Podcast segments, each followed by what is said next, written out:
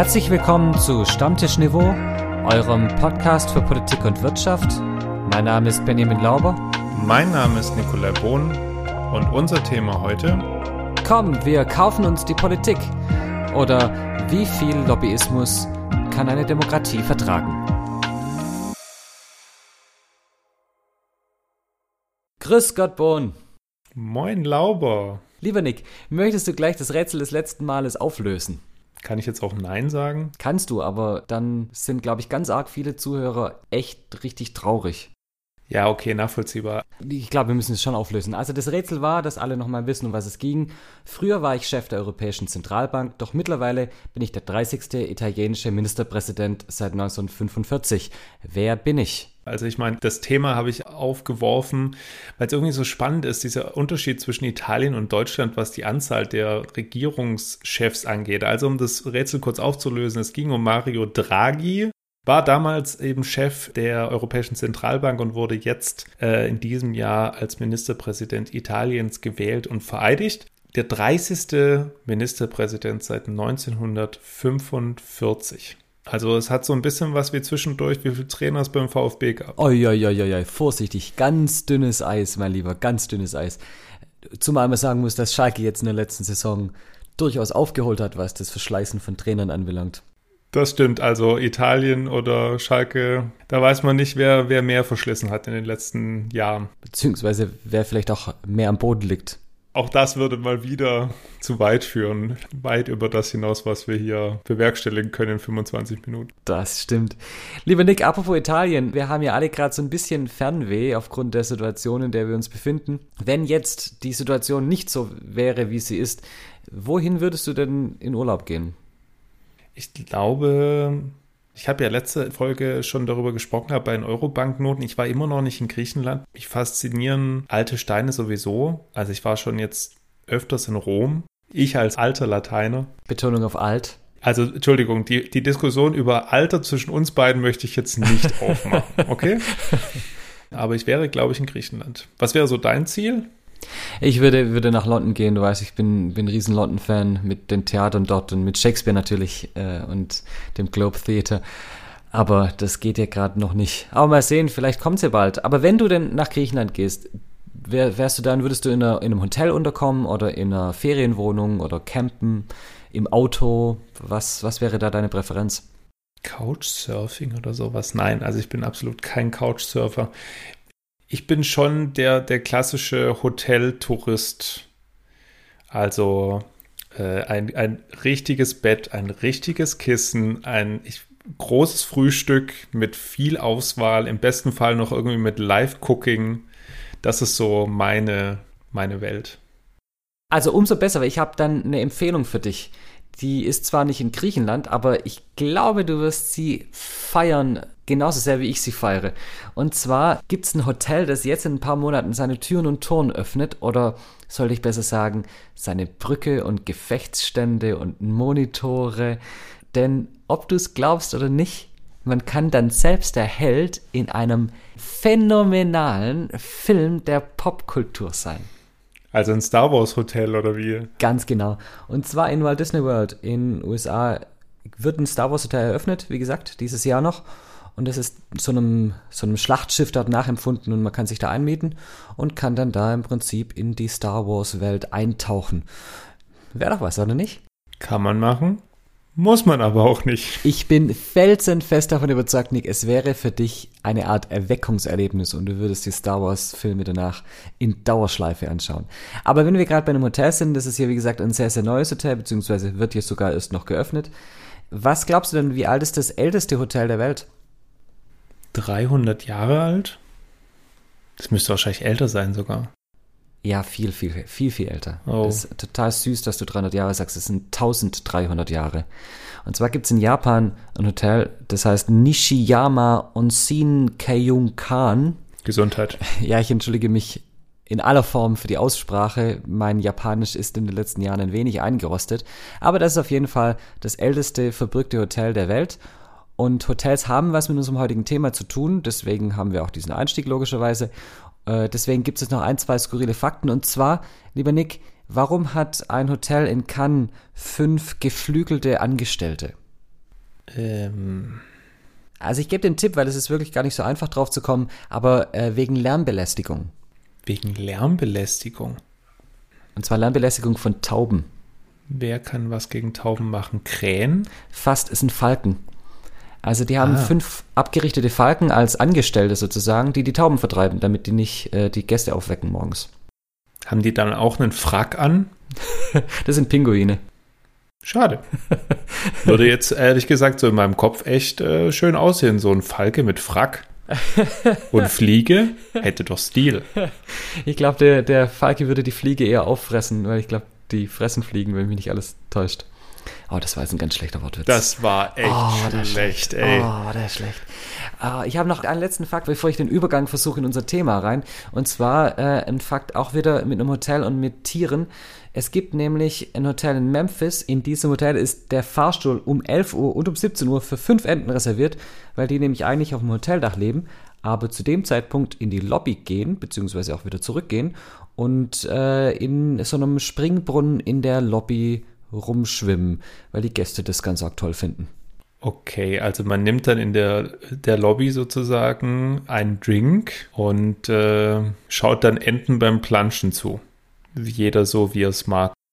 Ja, das habe ich auch gedacht, als ich die Geschichte gelesen habe. Und trotzdem habe ich was mit diesen Enten zu tun, beziehungsweise eigentlich mit dem Ort, an dem sie sich dann da befinden. Denn das englische Wort Lobby ist sprachverwandt mit dem deutschen Wort Laube. Und da ich Lauber heiß, bin ich sozusagen quasi ein Lobbyist. Okay, ich gebe zu, der Übergang, der war wirklich schlecht. Besser als der mit den äh, Fliegen und den Falken von vorhin. Ja, okay, für den entschuldige ich mich nochmal im, im Nachhinein. Äh, aber unser Thema heute ist Lobbyismus und deswegen machen wir jetzt nochmal ein bisschen Zahlenraten, da wir jetzt wirklich in dem Thema drin sind. Nick, was meinst du, wie viele Lobbyisten gibt es im Bundestag, die einen Hausausweis für den Bundestag haben? Ich glaube irgendwas, es waren auf jeden Fall knapp vierstellig, also irgendwie so, ich hätte jetzt 1000 gesagt oder so. Es sind in den letzten Jahren ist es ein bisschen runtergegangen, weil die Hausausweise nicht mehr ganz so freizügig äh, vergeben werden, aber es sind immer noch 778 aktuell. Bei 709 Bundestagsabgeordneten. Das heißt, es gibt mehr Lobbyisten mit einem Hausausweis für den Bundestag, als es Bundestagsabgeordnete mit einem Hausausweis für den Bundestag gibt. Das ist schon ein Wort. Aber jetzt gehen wir nochmal ein Level nach oben und schauen uns die Europäische Union an. Was glaubst du, Nick? Wie viele Lobbyorganisationen sind bei der Europäischen Union registriert? Deutlich mehr. Deutlich, deutlich mehr. Aber wir sind noch vierstellig, würde ich behaupten. Ich würde jetzt mal 5000 sagen. Nein, es sind 12.000. Krass. Und jetzt meine letzte Frage, weil das ist nämlich, das führt uns dann über in die Problematisierung rein. Wie viel Geld haben Lobbyisten in den USA zwischen 1998 und 2010 für Lobbyarbeit ausgegeben? Insgesamt oder pro Organisation? Insgesamt. Das muss auf jeden Fall der Mil also Milliardenbereich sein. 30 Milliarden US-Dollar. Nick, das ist eine unglaublich gute Schätzung. Man, man sieht einfach, als Mathematiker kannst du mit Zahlen umgehen. Wir liegen bei 29 Milliarden US-Dollar, also warst du extrem nah dran. Das ist natürlich eine unglaublich hohe Zahl. Und wo viel Geld fließt, da ist auch viel Macht im Spiel. Und bei uns in Deutschland ist es zwar sehr, sehr viel weniger Geld, was beim Lobbyismus fließt, und trotzdem stellt sich auch bei uns die Frage, Lobbyisten sind Interessensvertreter, es sind keine gewählten Vertreter des Volkes, haben die nicht zu viel Macht in der Demokratie? Und um die Frage beantworten zu können, brauchen wir Hintergrundwissen. Hintergrundwissen. Hintergrund. Grundwissen. Hintergrundwissen.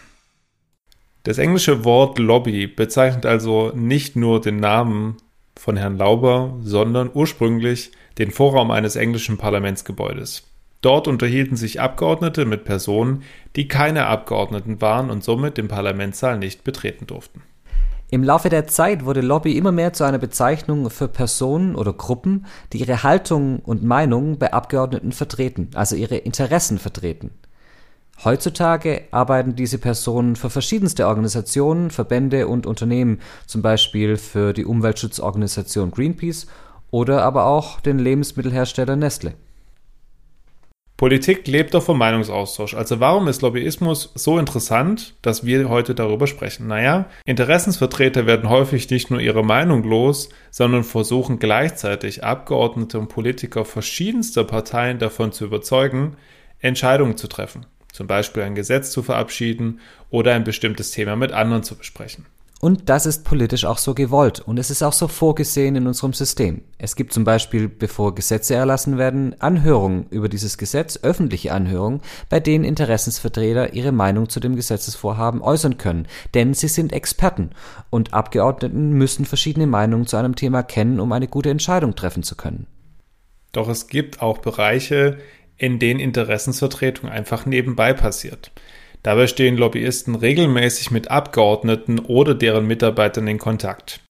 Sie pflegen diese Kontakte auf Informationsveranstaltungen, Empfängen oder einfach nur zum spontanen Mittagessen. Und die Kritik am Lobbyismus entzündet sich meist genau an dieser informellen Form, denn sie wird als intransparent gesehen. Und dabei sind nicht nur Abgeordnete Ziel dieser Art des Lobbyismus, sondern auch Mitglieder der Regierung oder oberste Beamte in den Ministerien. Denn Dort entstehen meist erste Gesetzesentwürfe, auf die man dann am besten noch Einfluss nehmen kann. Wichtig ist es dabei, für politische Amtsträger immer mit verschiedenen Seiten zu sprechen, damit natürlich nicht einseitig auf politische Entscheidungen oder Gesetze Einfluss genommen werden kann. Dennoch steht der Vorwurf im Raum, dass sich der Staat mehr und mehr für Lobbyismus öffnet und viele Gesetzestexte mittlerweile außerhalb der Politik geschrieben und die Amtsträger in den Parlamenten und in ihren Ausschüssen vor vollendete Tatsachen gestellt werden kann man deshalb von einer Lobbydemokratie sprechen. Dies führt uns über die Lobby direkt an unseren Stammtisch. Denn dort geht es um den Austausch von Meinung.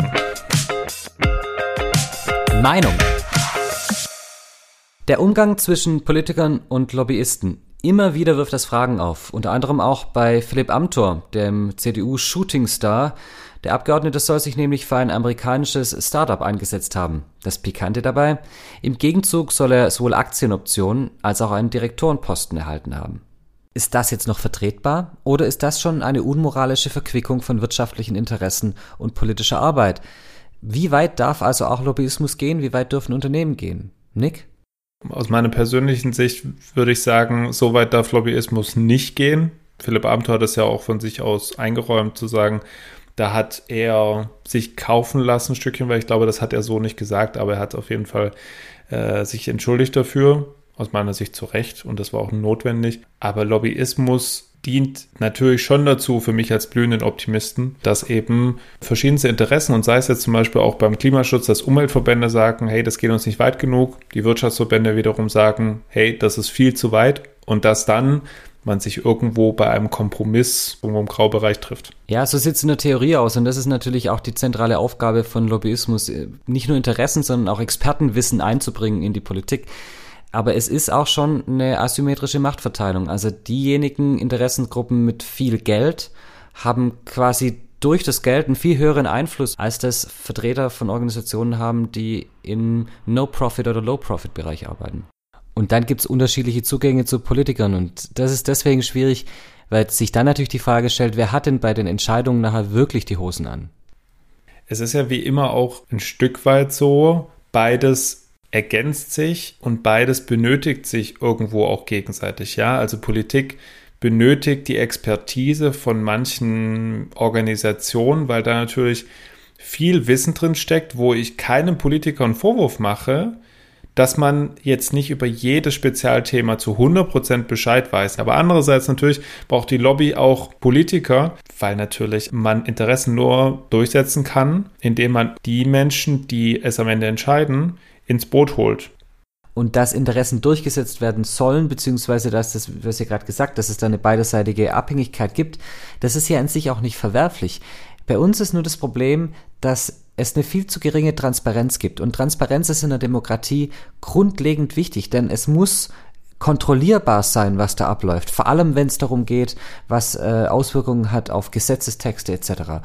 Und das ist bei uns einfach viel zu wenig. Und da liegt, glaube ich, wirklich der Hase im Pfeffer. Auf jeden Fall. Also ich meine, was mir gerade dazu einfällt spontan, Lobbyismus ist natürlich auch präsent. Wenn man jetzt mal vor dem Brandenburger Tor steht, auf Höhe des, des Hotel Adlons und man so um sich schaut, in direkter Nähe zum Deutschen Bundestag, naja, dann äh, sieht man da nicht nur auf der rechten Seite eben die französische Botschaft, sondern eben auch ganz, ganz viele Organisationen und Lobbyverbände, die dort direkt am Pariser Platz sitzen, weil sie eben in direkter Nähe sein wollen zum Bundestag. Ja, zum Zentrum der Macht. Zum Zentrum der Macht, so muss man das einfach ganz klar sagen. Und äh, was du angesprochen hast mit der Transparenz, ich meine, das versucht der Bundestag ja jetzt, das, das Lobbyregister im Bundestag einzuführen. Ähm, vielleicht ist das der Anfang, dass man da irgendwann diese Transparenz besser herstellen kann.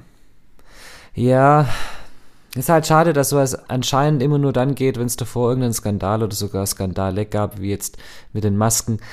Das untergräbt halt dann doch gleich wieder die Glaubwürdigkeit. Also ich glaube nicht, dass, die, dass es bei der CDU ein Umdenken gegeben hätte ohne diese Skandale. Und ich glaube auch nicht, dass die SPD sich da jetzt nochmal auf den Weg gemacht hätte in dieser Legislatur.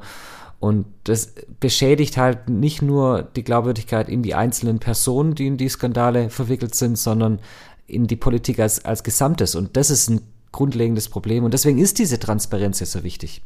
Aber vielleicht nochmal ein anderes Thema. Ich bin immer ganz verblüfft, haben wir nicht eigentlich in den Ministerien genügend Experten sitzen, die mit einem guten Gesetzesentwurf da aufschlagen können. Also es scheint mir immer so, als ob wir da überhaupt niemand haben und deswegen müssen wir dann auf die Lobbyisten zurückgreifen. Das scheint mir dann doch irgendwie, irgendwie seltsam, oder nicht?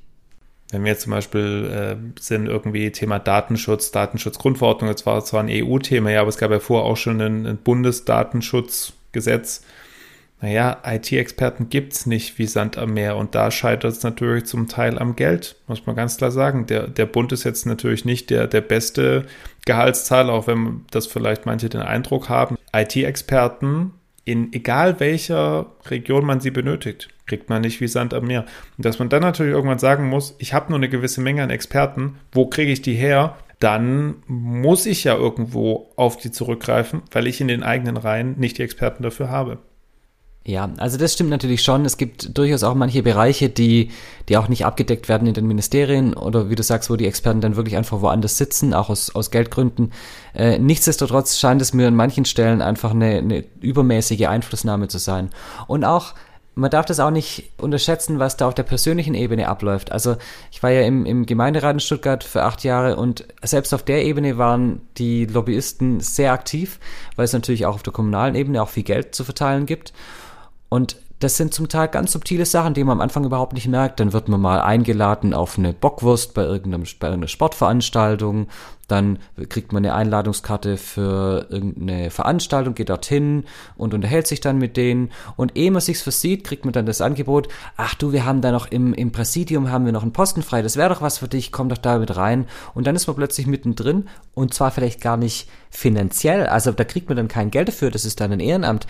Aber dann wird's plötzlich halt schon in manchen Situationen äh, kommen dann schon Erwartungshaltungen an einen ran, wo, gesagt wird, du bist doch bei uns im Präsidium, warum hast du jetzt im Gemeinderat gegen unsere Interessen gestimmt? Und das ist dann ein Druck, der aufgebaut wird. Das ist schon, das kann schon heftig sein. Was mir jetzt gerade als Frage tatsächlich dazu einfällt, würdest du also jetzt aus deiner eigenen Erfahrung sagen, man kann sich gar nicht so richtig dagegen wehren. Also ich fände es, glaube ich, zu einfach zu sagen, ich kann mich nicht dagegen wehren, weil irgendwie jeder hat seine eigene Meinung noch oder so. Aber ist man dann irgendwann so drin gefangen in diesem Spinnennetz, dass man dann nicht mehr rauskommt? Also die Gefahr besteht natürlich schon. Also ich bin da mit, mit Mitte 20 reingekommen, noch sehr jung, wirklich auch als Gemeinderat. Und es ist da einfach dann schwer herauszufinden, ist das jetzt einfach ein nettes Gespräch, das man da führt, oder will der dann nachher was von dir? Und ähm, man darf auch nicht vergessen, diese Aufmerksamkeit, die man da kriegt, die heißt ja auch, dass man, dass man anerkannt wird, dass man, dass der andere einem Macht zugesteht und man hat dann Macht und Macht ist eine Droge und dass das natürlich dazu führt, dass man sich eventuell sogar manchmal in schwierige Situationen manövriert. Ich glaube, da würde jeder Politiker lügen, wenn er sagt, das findet nicht statt. Ich glaube aber auch, dass man mit der zunehmenden Erfahrung da einen guten Weg finden kann und muss. Ansonsten hat man da, glaube ich, auch einfach, ist man da auf einer ganz schwierigen Ebene. Du zitierst immer so schön die dunkle Seite der Macht. Und das Umfeld, das eigene Umfeld ist total wichtig, dass es einen da auch wirklich erdet und sagt, hey, hör mal her, äh, du bist jetzt niemand anderes, nur weil du jetzt Gemeinderat bist oder so. Und für mich war immer so die Gretchenfrage nachher, würde der auch mit mir so reden, wenn ich kein Gemeinderat bin? Und wenn man da Nein sagt, dann ist klar, dass man ganz arg aufpassen muss, äh, was das Verhältnis zwischen dir und dieser anderen Person angeht. Also auch hier irgendwo Erfahrung macht klug. Wie du, also es ist ein schöner, schöner Hinweis, was du gesagt hast. So, wenn man den Eindruck hat, man, man mit einem wird anders gesprochen, wie man als jetzt Normalperson angesprochen werden würde, ja, aber wenn sogar auf deiner Ebene schon, also auf kommunaler Ebene, da zum Teil so subtil vorgegangen wird, dann will ich ehrlich gesagt gar nicht wissen, wie da auf Bundesebene die großen Räder gedreht werden. Ja, also ganz klar. Schlicht und ergreifend auch deswegen, weil natürlich die Reiche und die Tragweite von den politischen Entscheidungen auf der Ebene eine ganz andere Dimension haben, als es das auf der kommunalen Ebene ist. Und gerade deswegen ist die Transparenz in diesem Bereich Lobbyismus ja so wichtig, weil es geht hier auch um die um das Vertrauen der Leute in die Entscheidungen auf der Bundesebene und in das System. Und nochmal, da ist Transparenz einfach das A und das O. Was man, glaube zum Abschluss auf jeden Fall festhalten kann, ähm, deswegen haben wir die Frage auch der, der heutigen Folge so bewusst gewählt gehabt, Lobbyismus jetzt einfach abzuschaffen oder dafür zu sorgen, dass Lobbyismus in der Politik nicht mehr stattfindet, ist eine reine Utopie. Ich glaube, das kann man so sagen, oder? Ja, auf jeden Fall. Und es soll bitte auch nicht der Eindruck entstehen, dass Lobbyismus und Korruption das gleiche ist. Also wirklich nicht. Es ist äh, bei weit, also Lobbyisten sind keine Leute, die da mit einem Geldkoffer stehen im Regelfall und äh, Politiker dann hinter verschlossenen Türen irgendwie da die zigtausende zuschieben, sondern da geht es ganz oft schlicht um das Austauschen von Expertenmeinungen und von politischen Sichtweisen oder Hintergrundwissen, wie wir es äh, immer versuchen, irgendwie euch Woche für Woche zu zeigen. Völlig richtig. Benny, zum Abschluss, was bleibt bei dir heute hängen? Also zum einen natürlich, dass du quasi auf die Milliarde genau diese 29 Milliarden US-Dollar erraten hast, die da zwischen 98 und 2010 für Lobbyismus ausgegeben wurden. Also das war schon sehr beeindruckend. Und zum Zweiten, dass dieses Thema Lobbyismus so ein richtiges Grauzonenthema ist, weil, wie du es vorher gesagt hast, es wird nicht ohne Lobbyismus gehen, vor allem in einer immer komplexer werdenden Welt mit immer mehr äh, Detailfragen, die geklärt werden müssen. Und auf der anderen Seite hat es halt nun mal diese Seite des Lobbyismus, die wirklich schwierig ist, auch und vor allem vielleicht für eine Demokratie und da einen richtigen Weg zu finden. Ich glaube, da muss jeder Politiker einen ganz klaren und eindeutigen Wertekompass für sich selber finden. Und was bleibt bei dir hängen? Dass ich in, in, in, kein Hotel einchecken möchte, wo ich einen Drink in der Lobby nehme und plötzlich Enten an mir vorbei wackeln.